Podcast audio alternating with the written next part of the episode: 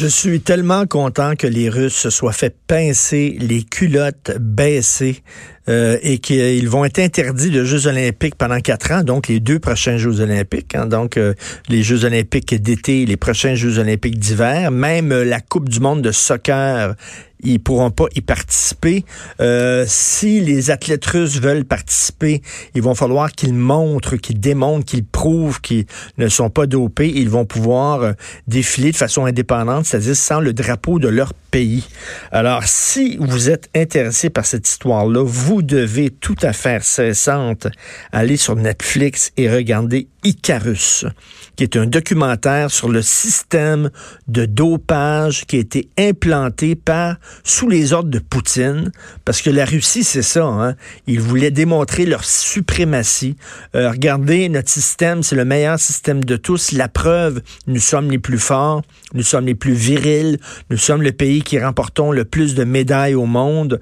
Donc, c'est une façon là, de, de montrer leurs muscles au reste du monde. On sait que Poutine, il aime beaucoup ça, se mettre en chest, chest bras. Il est toujours en chest sur des tanks, sur des chevaux, sur des sidous.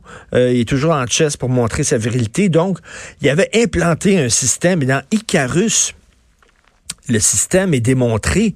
Et euh, le gars qui est à la tête de, ce système-là, c'est un, savant. Là. Et euh, en fait, ce qu'il faisait, c'est qu'il demandait à tous les athlètes russes, qu'ils le veuillent ou pas, hein. il y a peut-être des athlètes qui voulaient être, qui voulaient être corrects, qui voulaient respecter les règles, mais ils étaient obligés de tricher. Donc, tous les athlètes russes devaient pisser dans des fioles, euh, donc de l'urine non contaminée. Eux autres prenaient les fioles avec le nom de l'athlète et mettaient ça dans des gros frigos. Et là, après ça, ces athlètes-là commençaient leur euh, programme de dopage. Donc, ils se dopaient régulièrement. Et lorsqu'on leur demandait de passer des tests pour savoir s'ils étaient dopés, ils allaient dans une toilette, ils pissaient leur urine contaminée dans une petite fiole, et là, il y avait un trou en bas de la toilette. Et là, ils passaient la fiole dans le trou. Il y a un gars qui pognait leur fiole, qui partait à courir, qui allait dans le frigo, qui allait chercher la fiole que l'athlète avait remplie du temps qu'il prenait pas de la drogue. Il prenait la fiole avec le bon pipi, il courait, puis là, par le trou des toilettes, il donnait la bonne fiole, et là, le gars sortait des toilettes en donnant ça euh, à l'analyste, en disant, voici mon pipi. Sauf que c'était un pipi qui datait de avant son programme de dopage. Ok, c'est ça roulait là, ça roulait super bien. Ça leur a permis de remporter un paquet de médailles à Pékin, à Sochi, aux Jeux Olympiques de Londres. C'était et là soudainement en 2015, le scandale a éclaté. On s'est rendu compte qu'il y avait quelque chose de pas correct dans le système russe. Et là, le gars qui avait mis ça sur pied, tout ce système-là avait la chienne. Il a dit, je suis convaincu que les Russes vont vouloir me tuer pour pas que je parle. Il a pris un disque dur, il a mis tout ça sur disque dur, il a sacré le camp, il a fait défection, il est parti à Los Angeles et là, il a rencontré euh, un journaliste et un documentariste, puis euh, il a craché le morceau. Et euh, c'est vraiment, là, c'est, tu vois à quel point la Russie jouait à un jeu mais ne respectait pas les règles. Même chose avec la Chine. Ils jouent au jeu de la mondialisation, mais les règles, ils s'en sacent parce qu'ils ne respectent pas euh, les droits intellectuels, le copyright. Ils font de l'espionnage à grande échelle. Ils s'en foutent totalement. Ils retirent tous les avantages de la mondialisation.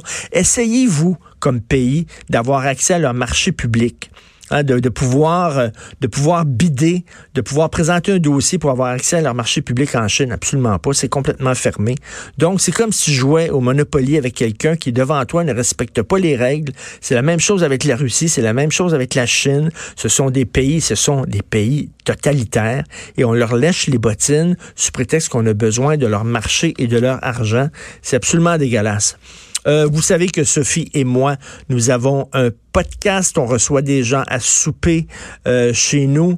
Euh, ça s'intitule Devine qui vient souper. Vous pouvez aller voir ça sur le site internet de Cube Radio dans la section balado. Donc régulièrement on reçoit des gens et notre dernier podcast qui est disponible, on a reçu Stéphane Roy qui est un homme de théâtre, qui est un scénariste, un réalisateur, un comédien. Vous l'avez vu dans Caméra Café entre autres. Donc Stéphane Roy qui était chroniqueur aussi pendant un bout de temps et Laurent Paquin que vous connaissez bien, euh, comédiens et stand-up comiques qui sont venus à la maison. Ils ont raconté plein d'anecdotes sur le merveilleux monde du showbiz. Et là, on peut entendre un extrait. Je pense que c'est Laurent Paquin qui parle. On écoute ça. Dans le cas du théâtre, mettons, mettons qu'on prend le, le, problème inversement, parce qu'on va dire des fois, euh, le gars, il voudra pas être trop, dur, être trop dur parce que euh, s'il croise les artistes après ça, il va se sentir mal devant les artistes. Mais en même temps, de l'autre côté, le gars qui voit pas les artistes, qui fréquente pas les artistes, mm. moi, j'ai l'impression des fois que c'est l'inverse. Le gars, il pense juste à son style. Ah, j'ai trouvé une belle, une belle tournure de phrase assassine. Je vais la mettre. Puis des fois...